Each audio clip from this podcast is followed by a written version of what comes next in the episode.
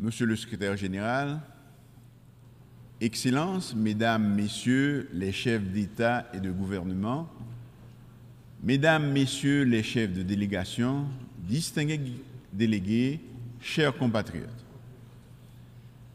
qu'il me soit tout d'abord permis d'adresser mes félicitations aux frères de la Caraïbe, son Excellence M. Denis Francis, pour son élection à la présidence de la 78e session ordinaire de l'Assemblée générale des Nations unies. Je saisis l'occasion pour redire au secrétaire général Antonio Gutiérrez toute la gratitude du peuple haïtien qui a apprécié à sa juste valeur sa récente visite au pays et son soutien indéfectible à la démarche d'Haïti auprès du Conseil de sécurité pour l'obtention d'un soutien robuste à la police nationale d'Haïti. Monsieur le Président, je me félicite du thème choisi pour guider nos interventions au cours de cette session. Rétablir la confiance et raviver la solidarité mondiale, accélérer l'action menée pour réaliser le programme 2030 et ses objectifs de développement durable en faveur de la paix, de la prospérité, du progrès et de la durabilité pour tout le monde. Il nous incombe d'examiner et de proposer des solutions aux principaux défis mondiaux susceptibles de faire progresser la paix, la sécurité et le développement durable. En effet, il est difficile de concevoir le développement sans la paix et la sécurité. Il faut faire preuve de solidarité et de détermination pour relever ces défis. Le monde, à la veille de l'échéance de 2030, va mal. L'éclatement de nombreux conflits aux conséquences désastreuses pour les populations civiles, la multiplication des crises sécuritaires, sanitaires, alimentaires, sont là pour nous rappeler que nous nous éloignons des grands idéaux de la Charte des Nations Unies. J'en veux pour preuve l'insécurité alimentaire engendrée par les conflits et les violences. Le rapport mondial 2023 sur les crises alimentaires indique que 258 millions de personnes étaient en situation d'insécurité alimentaire aiguë et avaient besoin d'une aide alimentaire d'urgence en 2022. C'est pourquoi mon pays avait pris part au débat public de haut niveau sur la famine et l'insécurité alimentaire mondiale provoquée par les conflits, qui a été organisé au mois d'août dernier par le Conseil de sécurité pour tirer la sonnette d'alarme. L'économie mondiale, depuis la crise du Covid-19, se trouve dans une situation de stagnation. L'inflation frappe de nombreuses économies et les perspectives de croissance ne sont pas encourageantes. Monsieur le Président, cette situation n'est pas sans conséquence sur les pays les moins avancés notamment Haïti, qui doit constamment faire face à la volatilité des prix et à une terrible crise aggravée par la détérioration de la situation sécuritaire du pays. Il convient également de mentionner dans ce décor inquiétant les changements climatiques qui représentent pour les petits États insulaires comme Haïti un danger permanent les mettant à rude épreuve. Au passage de chaque ouragan, les économies de la région Caraïbe subissent des pertes énormes qui remettent en question des avancées significatives enregistrées sur le plan socio-économique et politique par la destruction des infrastructures économiques, éducatives, sanitaires et énergétiques. Cette exception m'offre l'occasion, en ma qualité de chef de gouvernement d'Haïti, d'exposer la situation du pays, plongé dans une crise profonde depuis des années, à laquelle je m'évertue à trouver des réponses concrètes et durables. C'est une crise structurelle et multidimensionnelle qui a impacté nos institutions et qui empêche le développement économique et le progrès social. Elle a atteint aujourd'hui sa phase critique avec la dégradation de la situation sécuritaire, où la population subit quotidiennement les attaques violentes des gangs armés qui contrôlent plusieurs quartiers de la capitale et de certaines villes de province. Ils assassinent, incendient, pillent, violent, violentent, avec une rare cruauté. Ils chassent les habitants de leurs maisons, bloquent les routes et contraignent les écoles, les hôpitaux et les commerces à fermer leurs portes. La détermination, la, détérioration de la situation sécuritaire ces dernières semaines a engendré une nouvelle crise humanitaire avec des déplacés qui occupent de façon spontanée plusieurs sites pour échapper à la violence des gangs. Plus de 25 écoles de la capitale sont investies par des déplacés internes, estimés à plus de 16 500. Ils font face à de graves difficultés et vivent dans des conditions infrahumaines. La menace sanitaire est aussi présente avec des cas de choléra signalés dans certains sites ce qui augmente le risque de transmission et pose un vrai problème de santé publique pour la population. Les abus, les violations systématiques des droits de l'homme causées par la violence des gangs compromettent la paix, la stabilité et la sécurité du pays et de la région. Les enlèvements contre rançon, les pillages, les incendies, les récents massacres, la violence sexuelle et sexiste, le trafic d'organes, la traite des personnes, les homicides, les exécutions extrajudiciaires, le recrutement d'enfants soldats, les blocages des routes principales constituent une liste non exhaustive des crimes perpétrés par les gangs armés. Il en résulte de graves conséquences telles que la mauvaise performance de l'économie qui a enregistré cinq années de contraction avec un taux de croissance négatif et une inflation élevée de près de 40%. De surcroît, la crise humanitaire s'accentue. Selon les estimations, 4,9 millions de compatriotes se trouvent dans l'insécurité alimentaire. C'est à peu près la moitié de la population qui vit en dessous du seuil de pauvreté avec moins de 2 dollars américains par jour. Monsieur le Président, nous ne sommes pas là pour accabler ou justifier le passé.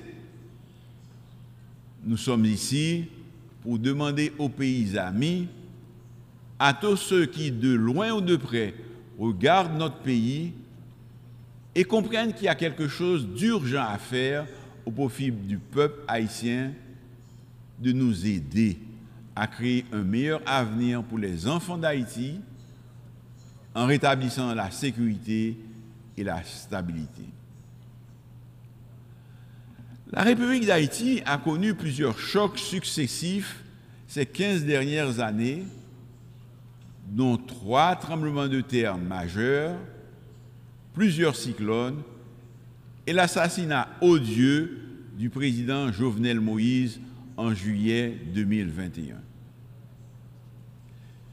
Il est impossible aujourd'hui d'inventer une histoire une rhétorique biaisée sur Haïti. La réalité est là et elle interpelle tout un chacun. Un ensemble de mauvaises décisions, de comportements inappropriés et de radicalismes divers nous ont conduits à cet état de fait. Je sollicite aujourd'hui, une fois de plus, du haut de cette tribune, d'aider les Haïtiens à demeurer chez eux.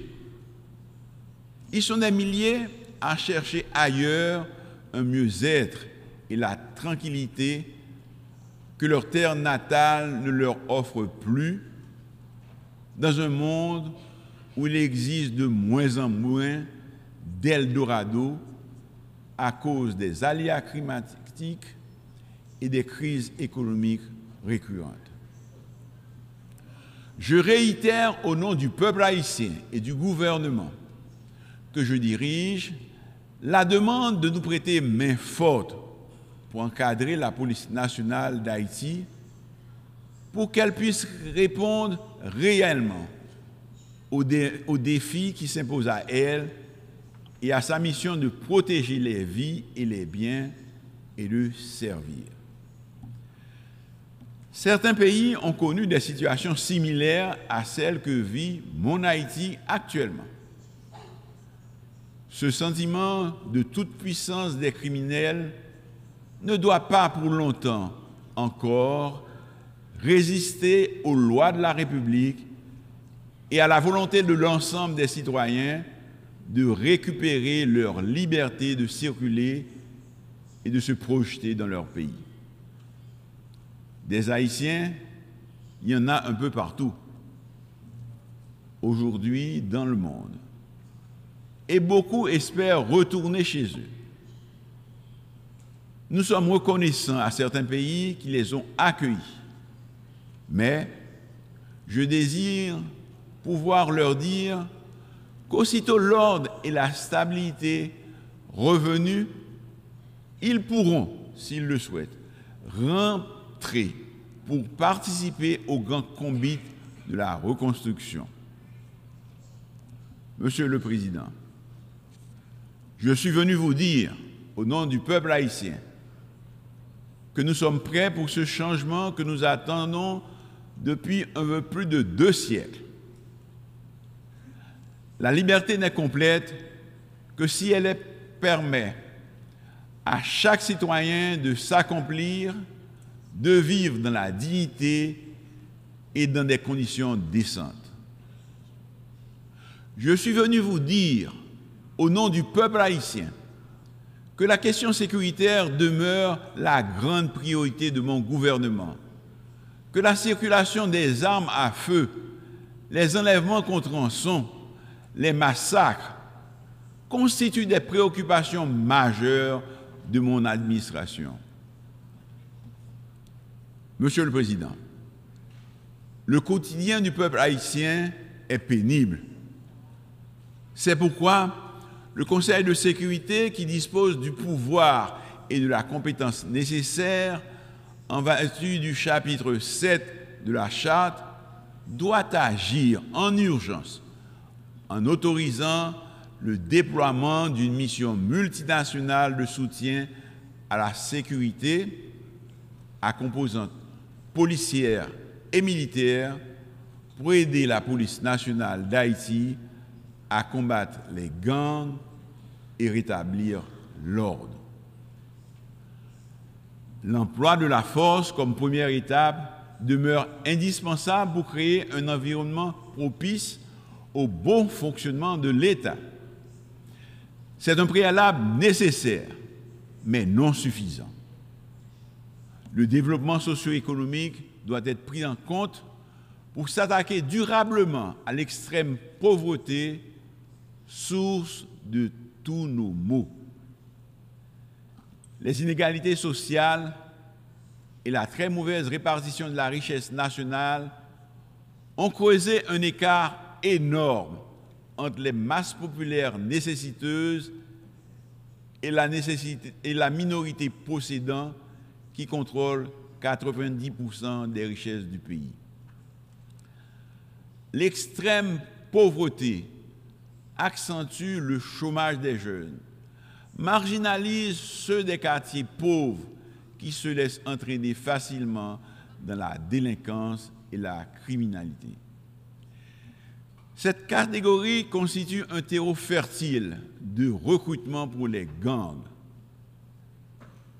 Une fois de plus, du haut de cette tribune, je lance un appel à tous les Haïtiens de bonne foi, ceux qui vivent dans la diaspora comme ceux de l'intérieur, tous les acteurs de la vie politique, quelle que soit leur tendance, à travailler avec le gouvernement pour combattre les gangs, rétablir la sécurité et comme de vrais démocrates, à prendre le pouvoir par les urnes.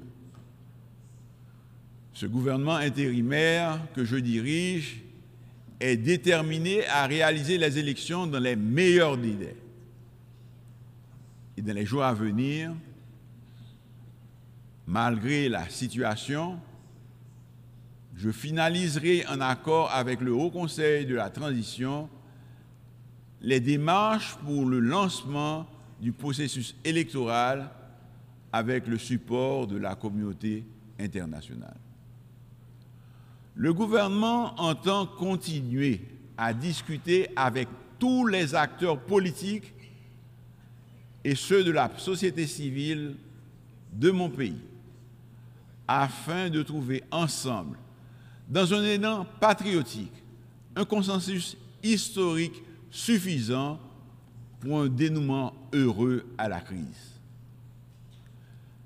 La démocratie est en difficulté et le pays a besoin d'un retour à la normale pour s'attaquer aux grands défis de l'heure. Je souhaite également la participation significative des femmes et des jeunes de la société civile et de tous les acteurs concernés à l'effort commun pour le redressement d'Haïti.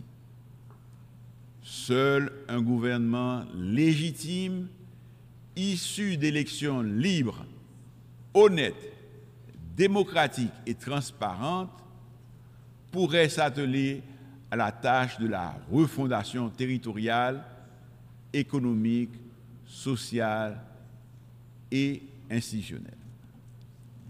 Monsieur le Président, je voudrais souligner à la haute attention de la communauté internationale une situation qui s'est développée ces dernières semaines à la frontière haïtiano-dominicaine, créant un malaise inutile entre les deux républiques qui se partagent l'île. Je souhaite préciser que la République d'Haïti n'est en guerre avec personne.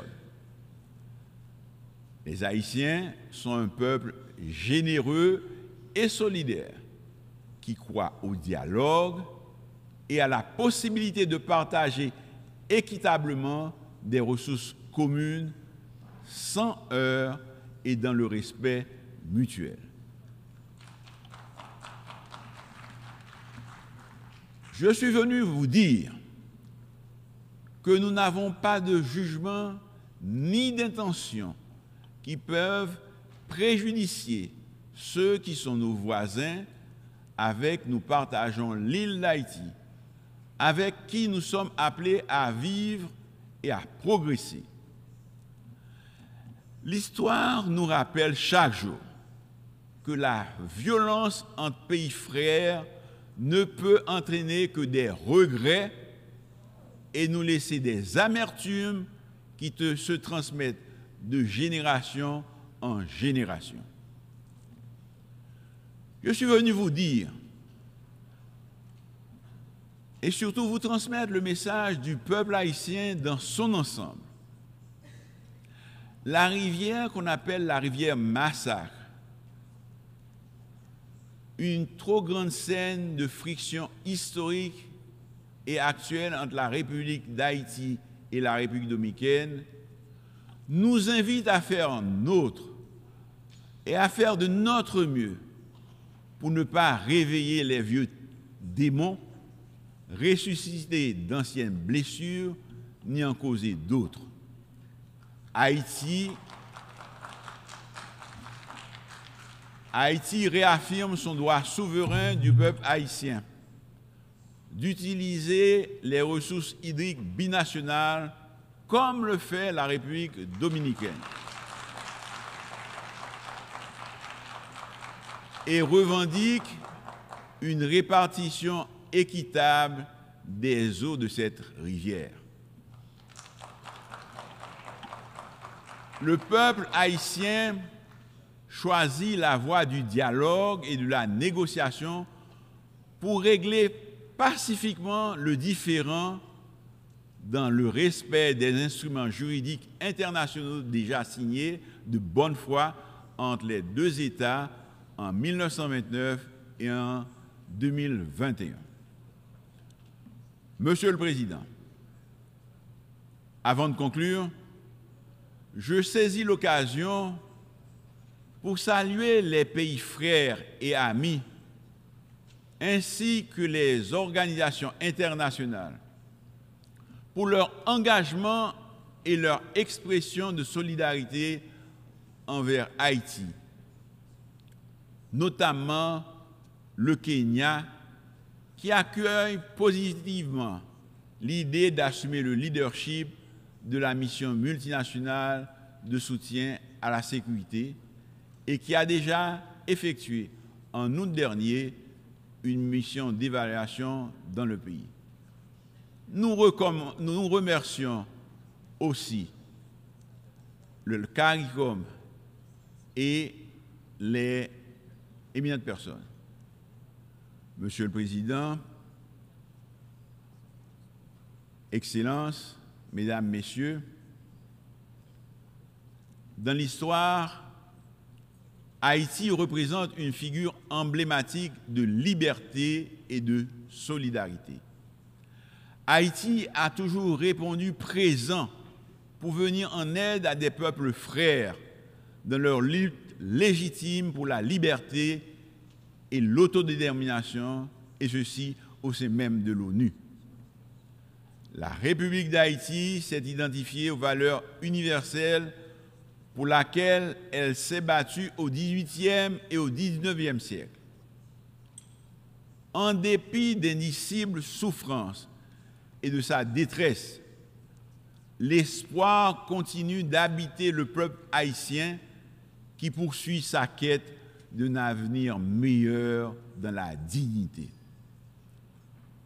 Le peuple haïtien, de la même manière qu'il a étonné le monde en 1804, changeant radicalement son statut d'esclave en homme libre, peut encore et veut redessiner son destin.